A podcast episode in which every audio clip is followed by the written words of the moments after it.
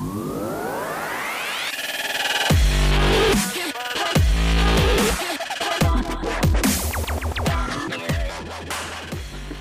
y señores, ¿cómo están? Bienvenidos a una nueva edición de Hoja de Ruta.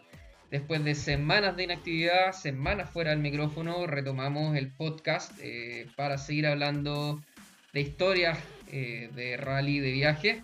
Hoy estamos con un amigo personal, piloto de rally cross country, de Big Trail. Hemos compartido Dakar, viajes, eh, rallies, asados, juntas familiares, de todo. Mi amigo personal, Pipo Cornejo. Bienvenido, Pipo. Hola, Nico, ¿cómo estáis? Muchas gracias, muchas, muchas gracias por la consideración. Eh, para mí es un honor, un, honorazo estar en, tu, en tu espacio. Eh, yo, obviamente, como, como conocido como amigo tuyo, he escuchado los anteriores Así que nada, pues, eh, estar aquí, donde estuvo Cristóbal Woodman, Felipe Proen, escucha, pilotazos con una historia pero tremenda en, el motociclismo. Eh, nada, estar acá conversando contigo. Muchas gracias, compadre, por la consideración.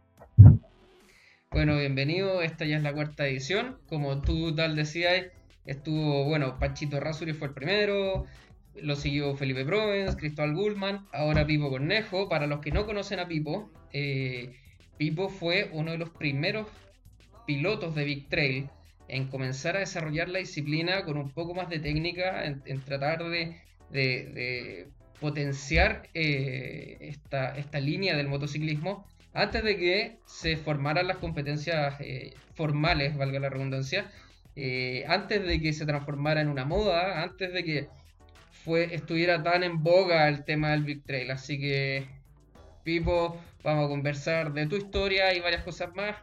Partamos por ahí, pues. Cuéntame un poco. Para, yo conozco la historia, pero quienes están escuchando probablemente no. ¿Cómo llegaste al Big Trail, cómo partiste y después derivaste también un poco el rally?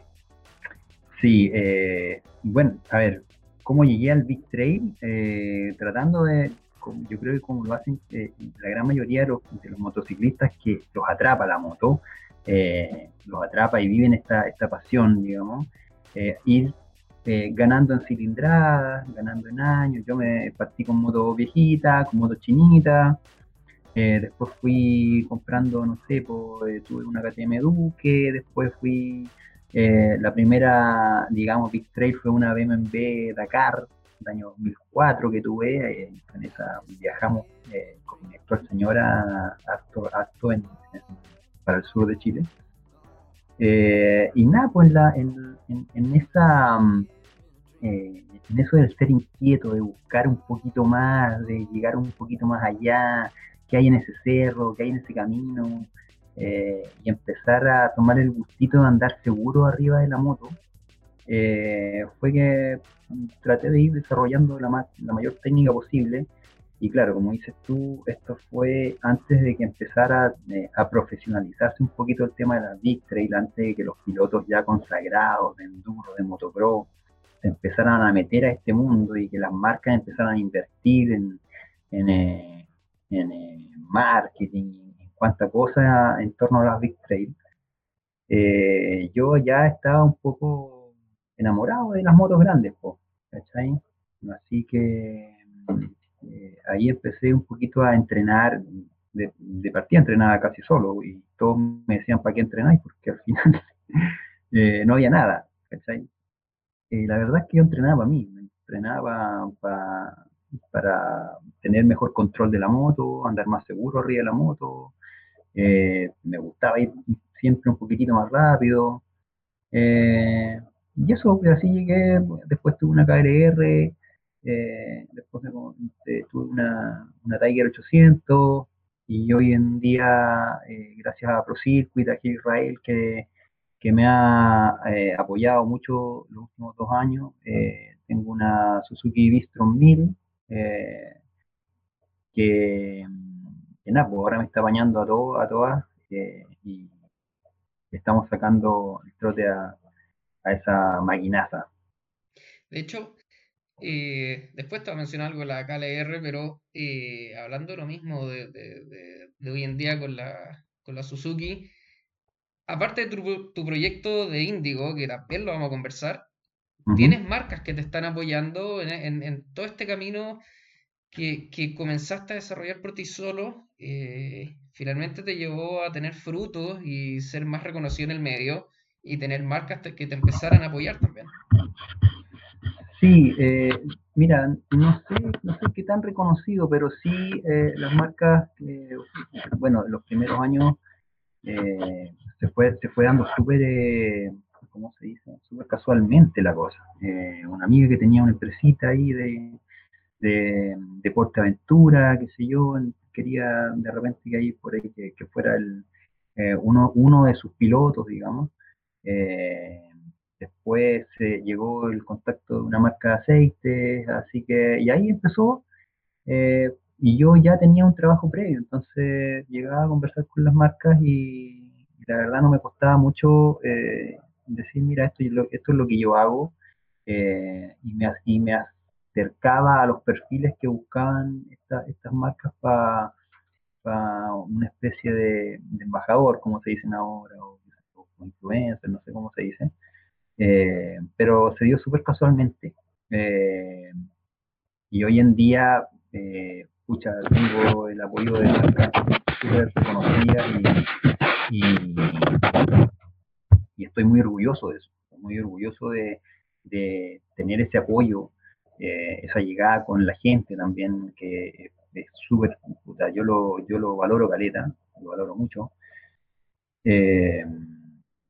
Y nada, pues, eso, feliz de tener el apoyo. Hoy en día soy piloto de Rocoil eh, Chile, de, de Laserwheel, que es una marca chilena que está haciendo las cosas muy, muy bien. Eh, hace defensas para motos, sobre todo estas motos Big Trail. Sí, de hecho, yo tengo eh, pensado cuando pueda volver a tener mi motito, llamarlos y decirle, oye, quiero unas defensas para mi moto. Es lo primero que tenéis que hacer, compadre así poder andar tranquilo y, poder caerte tranquilo. Piloto que no se eh, cae. Claro, bueno, y, y, qué decir de Pro Circuit, de Jerry Israel, que eh, me ha apoyado muchísimo estos últimos dos años. Eh, he, aprendido muchísimo de, él, es una, gran persona y, y Napo, pues, súper agradecido de toda la gente que, que me ha que me ha apoyado en este camino amateur, digámoslo, porque no, yo no me considero un profesional de la moto. Eh, recién hace un año estoy viviendo de la moto, pero, pero me considero muy amateur todavía, porque no tengo la trayectoria que tienen unos pilotazos que, que se han pasado al Big Trail, digamos, ¿cachai? Pero bien, contento, contento de la historia, de lo que, de lo que hemos construido, más que logrado, digo yo, eh, porque lo, que se construye es una, un sello de, de, un sello de calidad, se puede decir. Eh, así que con Indigo Moto, que es, mi emprendimiento desde el año pasado, hemos logrado tener un buen posicionamiento de marca gracias a eso. La gente confía, confía en la marca, confía en tu persona. hemos tenido clínicas donde en todas las clínicas que he hecho yo han estado con los cupos llenos siempre. Entonces, eso te da, es rico, eh, es una satisfacción personal tremenda. Cuando yo te conocí, eh, hablando de todo este tema del, camino amateur que, fuiste construyendo, tú todavía estás ahí con la KLR, KLR que yo siempre encontré muy bonita porque tú la tenías transformada, se veía más alta, se veía más corpulenta. Sí, sí. Eh, bueno, eso fue gracias a mi, a mi amor por el rally de siempre. O sea, yo, eh, nunca reniego de mis orígenes. Yo tengo un origen muy humilde eh, y siempre mi sueño fue el rally. Y, y, de verdad era un sueño. Entonces, todo esto que estamos conversando recién del apoyo de las marcas, a mí me permitió construir y, y realizar un sueño que era correr rally cross country. Eh, ahora, hoy en día, muchos me dicen, oye, ¿y Pipo y el Dakar cuándo? ¿Cachai? Bueno, ese es un sueño más grande todavía, pero todavía... varios nos gustaría tener. Claro, pero ese todavía sigue siendo un sueño, y hoy en día es eh, inalcanzable, ¿cachai? Pero bueno, de a poquito, pasito a pasito, los sueños se van, se van eh, logrando, se van realizando, eh, la KLR, como tú decís, yo la tenía bien, eh, bien, con un aspecto bien dakariano, y claro, era muy bonita mi moto, era muy, la tenía con gráficas y todo el tema, y fue un poquito, como te digo yo, las primeras motos que empezaron a graficarse, ¿cachai? A ponerle los números al frente, parecía mucho una, una moto de rally. En la KLR fui a, a ver el Dakar del 2015 con dos amigos, con Seba y Jorge Vega. Eh, y fíjate que la gente en Argentina se tomaba fotos con, conmigo, con la KLR, con la moto, sobre todo, porque era una moto súper dakariana y, era muy bonita. Eh, entonces, y en ese año era, yo creo que era una de las pocas motos contadas con, con la mano que, que podía decir, oye, esa moto está graficada y es una Big Trail, ¿cachai? Eh, tiene un número, tiene un diseño bonito, dacariano, qué sé yo, el parabrisas estaba modificado, estaba, estaba levantada, eh, con neumáticos de enduro, eh, y así, pues, tenía varias cositas bien, era, para mí la KLR sigue siendo una moto de rally disfrazada, ¿cachai? Con, claro, no, no una potencia exagerada, pero es una moto de rally, ¿cachai? La KLR podía hacer cualquier rally, podía hacerlo, ¿cachai? Además que igual tiene buena cilindrada, una 650. como te digo, no es, es, una 650, tiene una potencia súper decente, ¿cachai? Eh, para hacer off-road, digamos, y hay que decirlo que en carretera igual eh, me quedaba un poquito atrás cuando salía con las motos más grandes, qué sé yo, pero en tierra eh, la, la, KLR se lucía, ¿cachai? Se lucía, a veces yo llegaba a los paseos, por ejemplo, de repente las 1200, qué sé yo, igual la miraban, la miraban un poco a huevo, ¿cachai? Pero cuando nos metíamos a la tierra, eh, veían que la, que la moto eh, andaba y andaba fuerte, ¿cachai? En ese tiempo yo ya estaba entrenando, entonces, eh, y ahí fue, se fue corriendo la voz, pues, se fue corriendo la voz, puta el qué sé yo. en esos mismos paseos siempre me acuerdo que un par de veces le dije a, algún compañero de, de, la ruta que no conocía, ¿cachai? Estaba conociendo ahí mismo, oye, mira, podría hacer esto, la moto, podría esperarte así, podría hacer... Y, y, tuve de, eh, de, vuelta una respuesta bien, bien rara para mí, que era, claro, para ti es fácil decirlo, me decían. Y yo, ¿por qué?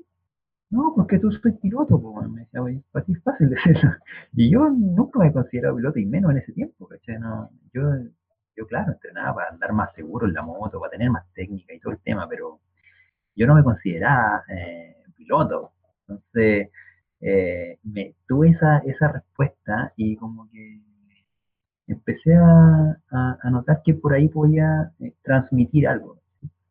Y nada, pues ahí el camino se fue dando, gracias a, como, tú dices, como tú dices, a, la KLR.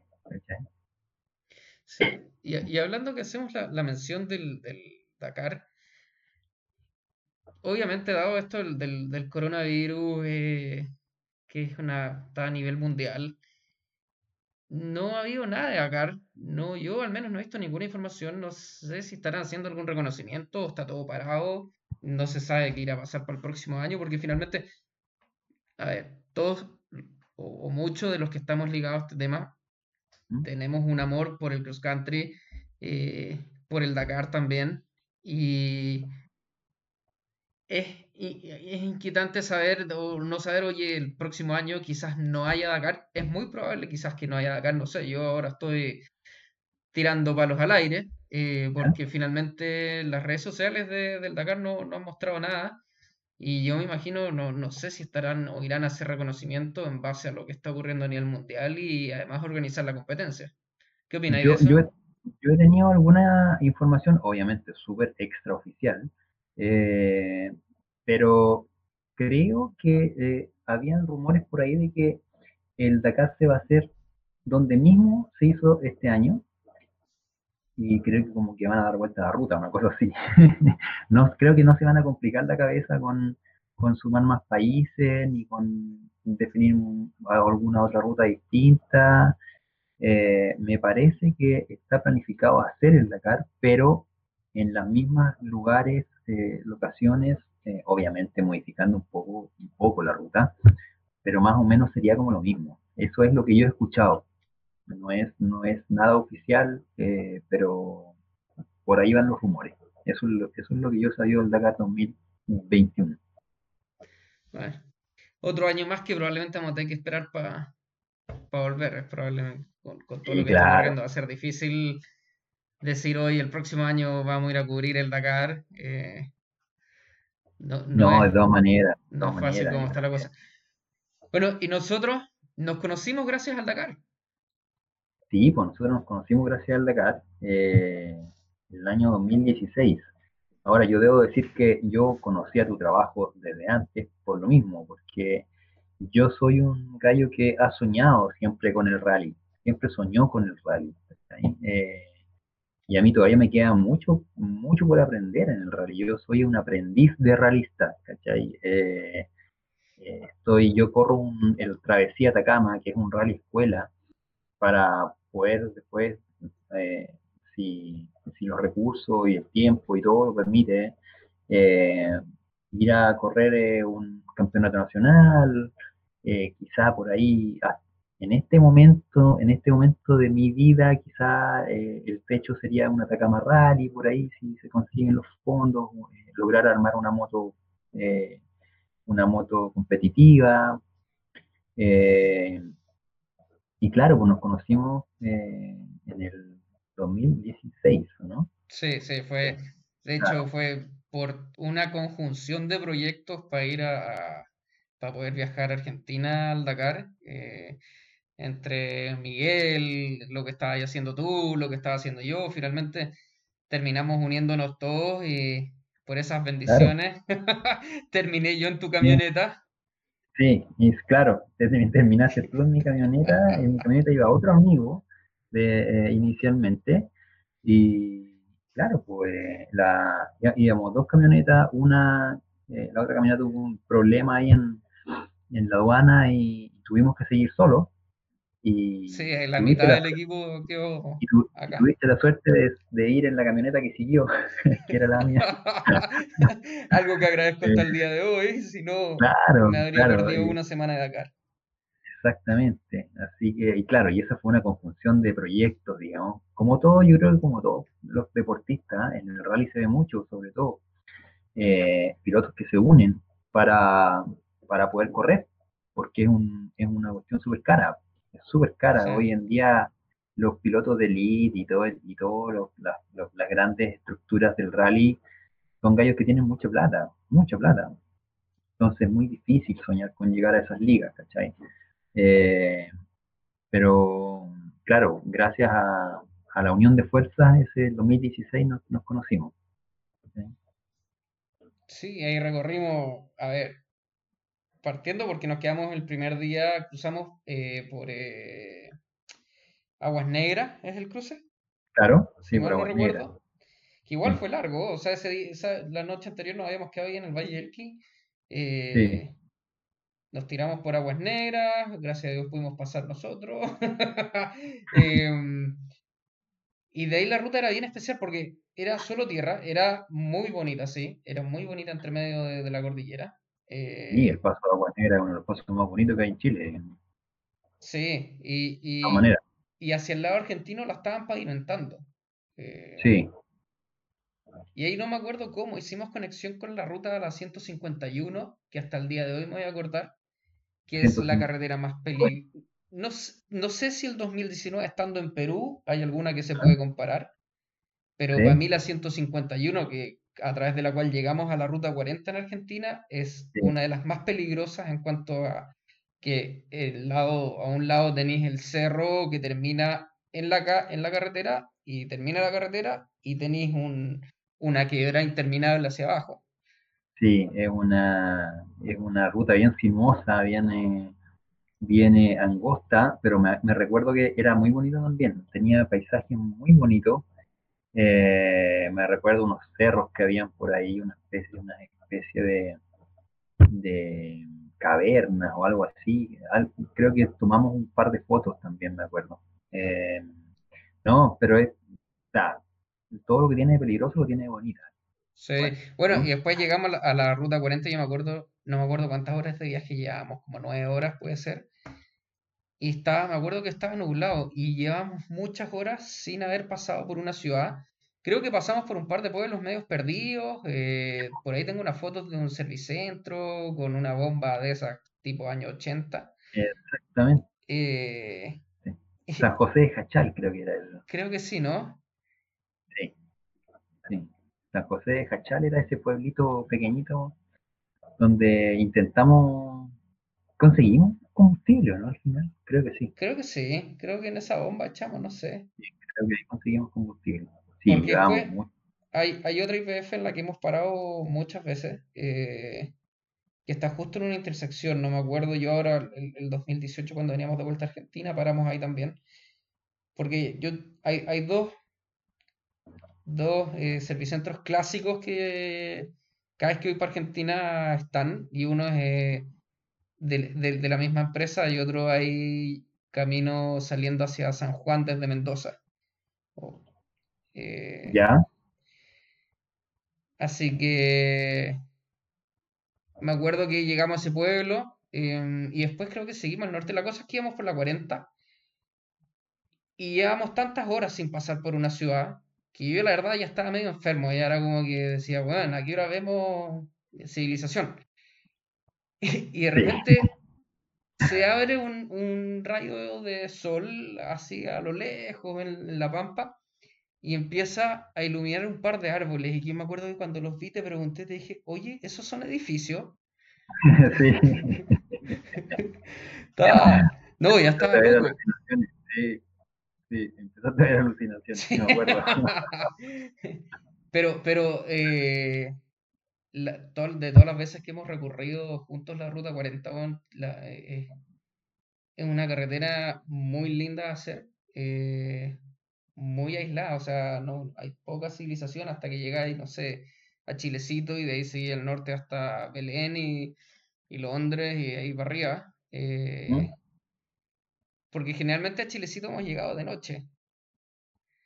Sí, eh, bueno, Chilecito, es como la primera civilización que uno ve, o sea, lo demás son puros pueblitos bien como fantasmas, digamos, ¿cachai? Belén también es un pueblito un poquito más, un poquito más grande, sí, pero ahí, Belén, donde ¿te nos agarró la tormenta que nos dijeron guarda la camioneta debajo del árbol porque te va a pegar unos, los, los granizos te van a pegar.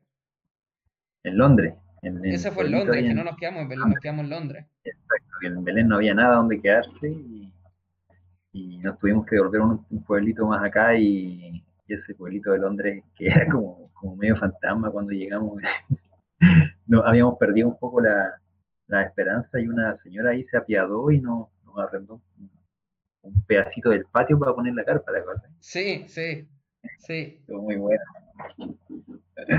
sí, que ellos Son- eran de Córdoba, creo que eran, si no me equivoco. Eran de mar interior, sí, Sí. no me acuerdo de bien, de- mar el año siguiente, el 2017, nos tocó una tormenta eléctrica que estuvimos, habrán sido cuatro o cinco horas fácil, Sí, que íbamos ahí con, paralelo a la tormenta. exacto, íbamos por el lado de la tormenta. Sí, y de hecho nos, nos paramos un rato a mirarla, digamos. Por ahí deben haber unos videos también. Sí, sí, sí, y hay varias fotos de esa pasada también. Ahí vamos con el Seba. Paramos ahí a mirar esa tormenta, que es un espectáculo natural. Claro que cuando quedábamos, el camino que daba de frente a la tormenta no nos gustaba mucho. Sí. Yo la verdad pasé un poco de, de susto. Ahora, fue acuático porque nosotros varias veces empezamos a enfrentar hacia la tormenta y nos desviábamos. Y cuando llegamos a Chilecito, la tormenta ya había pachao- pa- pachao, pasado por Chilecito. eh, y de hecho creo que habían tenido como un ventarrón muy fuerte y que había volado techos y había estado bien bravo el tema. Fue una tormenta buena, sí. Nosotros tenemos, tenemos que haber pasado como a unos 10 kilómetros más o menos, 20 kilómetros lejos de la tormenta, digamos.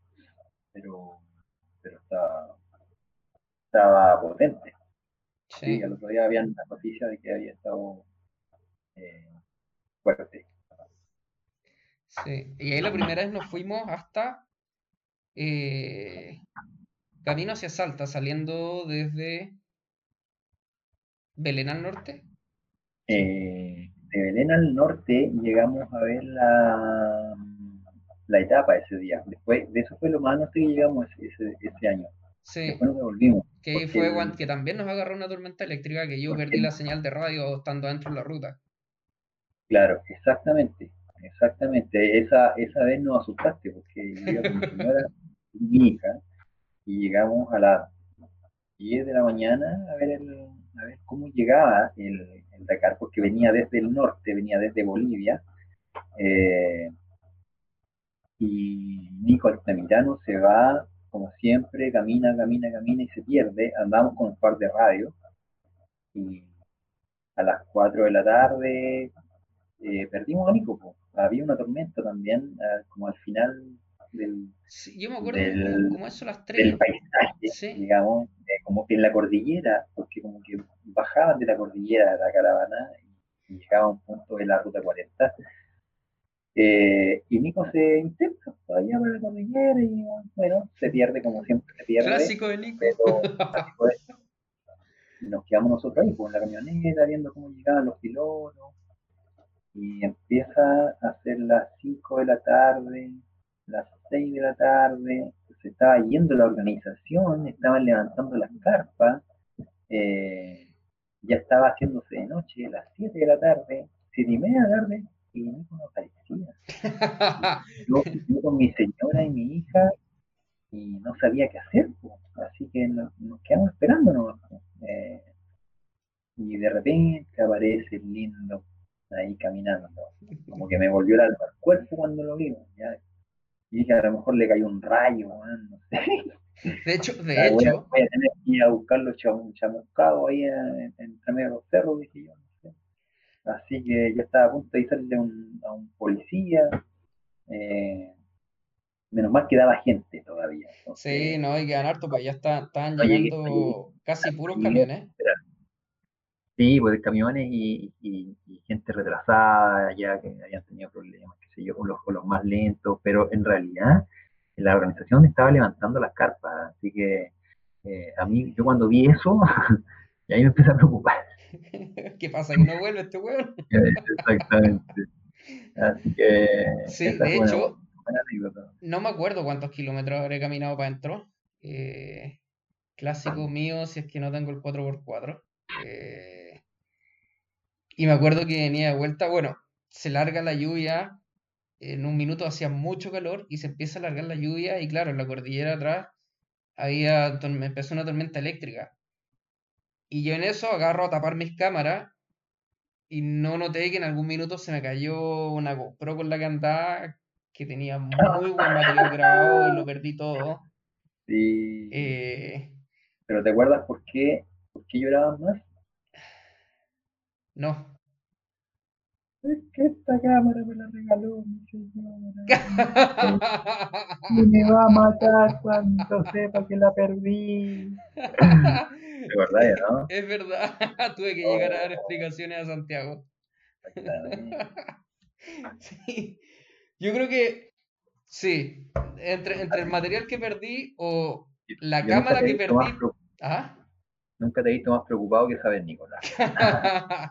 No, bueno, sí, obviamente, eh, ponme la situación, pues si me la habían regalado y, y yo voy y la pierdo en el primer rally, no, no, no tiene. Creo que ni siquiera la cuando yo tenía la, la, la, la Kawa, creo que ni siquiera alcancé a usarla en la.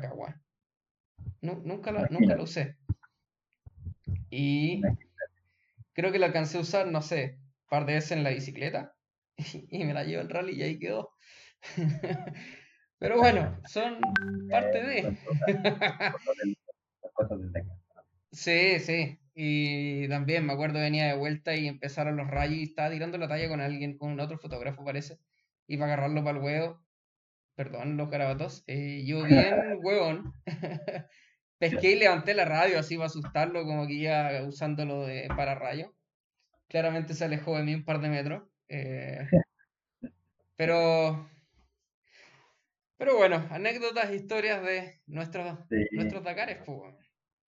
Sí, bueno, es- es- en eso se traduce un poco el amor que uno tiene por algo. O sea, eh, para mí el, el- el rally cross country en general, eh, bueno, pueden haber muchas opiniones, pero para mí el deporte más bonito en cuanto al, deporte motor, eh, sobre todo si vaya arriba en una moto. O sea, si vaya arriba en una moto haciendo rally es porque tenéis todo mi respeto. No importa que llegues último, da lo mismo. Totalmente.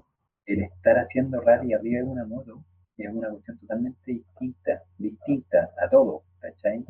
Eh, tenéis que tener un par de huevos gigantes primero, tenéis que tener técnica eh, y, llegar a, partir un rally significa una, preparación pero tremenda, tanto física como técnica, eh, no importa lo amateur que seas. Yo, mi primera moto, que obviamente la armé yo de una moto enduro, de una Academia 50, año 2005, que me compré como para probar, para armar una moto y para probar esto del rally. La flaca. Eh, la flaca, la flaca mañosa. Eh, yo me demoré ocho meses en armar esa moto. Ocho meses, ¿cachai? es puro ñeque, puro trabajo eh, para poder decir, escucha, algún día voy a correr un rally, ¿cachai? Algún día se me va a dar, ¿cachai? no importa lo amateur que sea, eh, bueno, de hecho, de hecho lo corriste, corriste en, eh, en la flaca. Sí, claro, sí, saliste campeón de la promocional del Travesía Atacama, que, ojo, que el Travesía Atacama igual corre Esteban Smith, piloto dacariano, igual tiene pilotos eh, reconocidos. El Rally Travesía Atacama es un rally con toda, con toda, con todas sus letras. Es un rally espectacular, con un ambiente más familiar, eh, pero las hojas de ruta no tienen nada que envidiarle a una hoja del Dakar o, de otro rally. Eh, la hoja de ruta es la misma, las rutas están ahí, son las mismas. Eh, por algo, pilotos súper reconocidos como Esteban, Tomás de Gabardo ha pasado también por ahí, el Pancho Mazú, pilotazo, con cualquier cantidad de experiencia hasta Ignacio Casale, bueno, hay una cantidad de, amigos del rally que han pasado por el Travesía Atacama, eh, que, escucha, yo cuando me vi corriendo, no sé, con estos tremendos pilotazos, ¿cachai? Eh, yo feliz, estaba, estaba cumpliendo un sueño, quizás no muchos, no muchos lo saben, porque uno no, no, lo verbaliza mucho, pero eh, correr un rally es una de las cosas, uno de mis mayores objetivos en la vida y lo hice, ¿cachai? Eh, por eh, un tema de regularidad pude salir campeón del 2018 en mi categoría. Eh, Pero ahí la flaca también te pegó una desconocida. Supuesto, claro, en la primera fecha, bueno, iba ganando el, digamos, la fecha y un descuido de nada, dos, tres segundos, pues me descuidé saqué los, ojos del camino y del roadbook y me dicen que choqué con una, una, roquita así pequeña, no sé, que está escondida ahí en la arena, eh, ahí en Vallenar. Eh, y Napo, la, creo que volé varios metros y yo te digo creo porque no me acuerdo de nada. Eh, me quedé inconsciente ahí, me pidió el piloto que, que venía atrás. Y bueno, ahí me rescataron, activaron todos los protocolos de seguridad que se mostraron increíbles los chicos de la organización del rally eh, y todos los pilotos que estaban ahí. Eh, me sentí muy querido, muy apoyado, hice muy buenos amigos esa, esa fecha de, los amigos que ya tenían el rally. Eh, pero ni uno de los amigos me avisó hasta como cuatro días después a mí.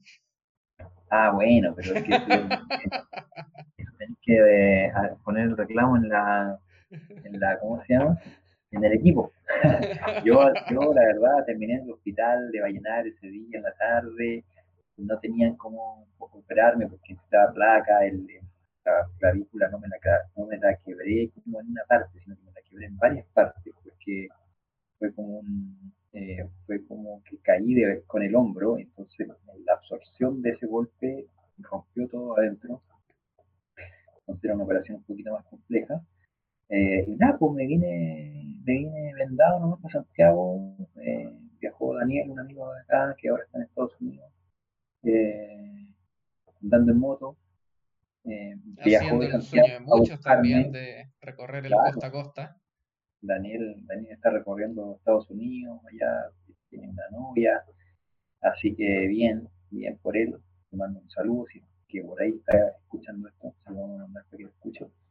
Y nada, pues esa, esa es un poquito la historia de, cómo llegué al rally, de cómo llegué al trail. Eh, pero, pero esa, esa fractura eh, no quedó ahí porque después te, lanzaste a, correr la Copa del Rey en Big Trail ah, recién operado con la fractura fresquita. Sí, sí, claro, es verdad. esa misma fecha bueno, Patito, Pato Cabrera me contactó eh, desde los primeros veces que él empezó a hacer clínicas Big Trail con Kawasaki, cuando ya las marcas empezaron a ver que ahí había una, nicho.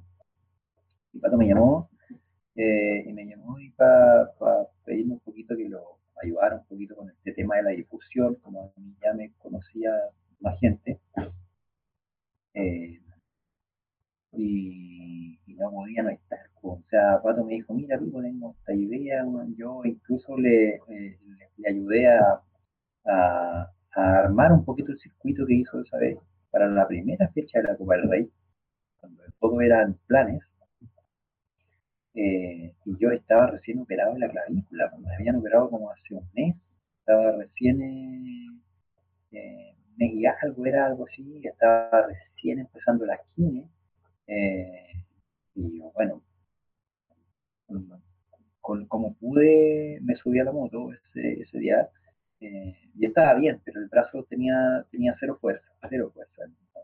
Había recién empezado la esquina. Eh, así que corrí, claro, prácticamente recién operado y bueno, pero igual lo disfruté, igual lo disfruté a eso te lleva la, pasión por lo que haces. Eso, eso te iba a decir que, que, la, ese es el amor por las motos que hace que finalmente, y, y uno lo ve, yo veo mucho el motocross gringo, eh, de repente cuando un piloto se cae o se accidenta y dice, no, yo tengo que volver a correr o la recuperación lo más rápido posible para volver a correr, independiente que ellos lo hagan como tema profesional, pero también el querer ser profesionales de, de las motos, en, tanto ellos como uno como un rider amateur que disfruta la moto para salir a pasear, es el deseo de estar arriba de la moto. Yo creo que ahora por el coronavirus hemos estado todos más frenados, pero... Sí, por supuesto, por supuesto. El, estar arriba de la moto es un sentimiento que es una sensación que, yo creo que un poco te pueden describir. O sea, se te pasa todo, compadre, todo. Eh, yo, como te digo, esa vez estaba con el brazo cero fuerza, yo me puse la mano en el, manillar y la moto se me cayó la primera vez en carrera eh, y tuve la suerte de que venía un rastrillo tras mío, uno de los que da vueltas dentro de la, pista mientras se está corriendo, en una moto enduro. Y yo le, doy las gracias porque me ayuda a levantar la moto. Yo no, podía, no me podía la moto.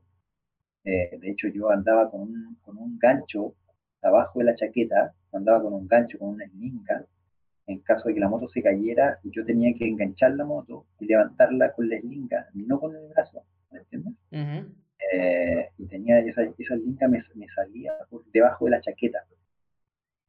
Bueno, eh, en carrera todo es más, la adrenalina fluye y, de verdad me costó mucho y me pilló un rastrillo y me ayudó a levantar la moto. Y yo le digo, muchas gracias, puta, gracias, porque la verdad ando con un solo brazo. Y me dice, ah, tú eres el tipo conejo. Y yo digo, sí, yo soy tipo Ah, compadre, escucha, vamos, yo voy detrás tuyo. Oye, y ese rastrillo me paró tres veces la moto. Bueno. Eh, fueron veces que hacia mí, yo hice yo solo, quizás no termino la carrera. Porque más encima, pinché en la primera vuelta. Rueda, pinché la rueda delantera en la primera vuelta. Bueno, y ahí, pues sí, ahí empiezan a, cobrar sentido todas esas jornadas de entrenamiento, solo, la técnica, qué sé yo, eh, porque pude terminar esa carrera. Para mí terminar esa carrera fue un logro personal, pero gigantesco, y me gané feliz. Claro, terminé último la carrera, pero la terminé. Varios amigos míos que, andan en Big que ya, ya los, conocía ya en ese tiempo, eh, no terminaron. Tengo un par de amigos que pincharon y no terminaron, porque se les desfondó el neumático, qué sé yo, no sé. Eh, y yo pude terminarlo. Cuidé el neumático, cuidé, me cuidé yo, cuidé la moto, terminamos. Y esas son satisfacciones que solo la moto sabe, la moto y tú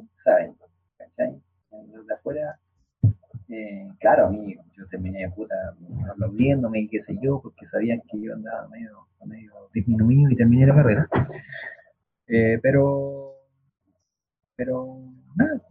Oye, y, y, bueno, todo este recorrido y esta carrera te ha llevado al presente. ¿En qué estáis? Que, que bueno, aprovechemos de tirar ahí Índigo, visiten a Índigo, lo que necesite para su moto, encuéntrelo en Índigo. Exactamente. Bueno, después de, esa, después de esa caída, yo en ese tiempo trabajaba en una, empresa. Eh, tenía mi sueldo, qué sé yo, mi oficina, normal. Pero siempre soñando en dedicarme a la moto, siempre soñando. Y ese, ese accidente permitió que me echaran. Un peligro que corren todos los motociclistas. Exactamente, volví a los seis meses después de la cuando ya estaba recuperado y dado de alta. Eh, y me echaron el primer día que volví, eh, cosa que yo estaba como llorando, un poco. Eh, y nada, pues, dije ya, es ahora o nunca, y me decidí a emprender el año 2019 dentro de la moto y creamos con Seba Faría, mi, amigo y mi socio y nuestro amigo, porque también Seba también nos acompañó en varios de esos viajes que hemos conversado. Eh, decidimos crear Indigomoto, indigomoto.cl, que es básicamente una plataforma, es un portal donde tú puedes encontrar tanto productos como servicios. Y esos servicios están orientados a solucionarte problemas. Eh, problemas de tiempo, más que nada problemas de tiempo. El, típico problema del tiempo que todos tenemos cuando trabajamos de lunes a viernes. Clásico. Eh, nosotros, nuestro fuerte es tomar tu moto, hacerle lo que llega a hacerle y devolverte tu moto lista para usar. Que tú no, que tú no muevas un dedo. Eh, o bien, por ejemplo, no sé, nosotros tenemos un ejemplo, te pongo un ejemplo de los neumáticos. Vendemos un par de neumáticos y son todos con instalación si es que tú lo quieres te damos un día, una hora, pum, vas al taller, lo instalas y, listo.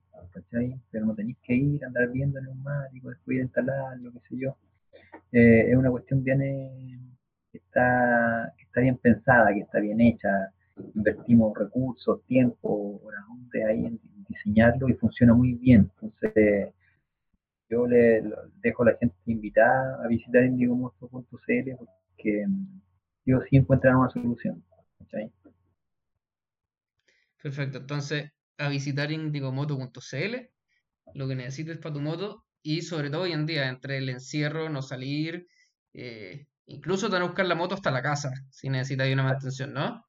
Exacto, exactamente. desde una mantención, pasando por un lavado, un cambio de neumático, eh, si necesitas accesorios para la moto, tenemos varias cosas de muy buena calidad, eh, cosas de emprendedores chilenos. Eh, así que, están, bueno, emprendedores que están haciendo bien las cosas, digamos.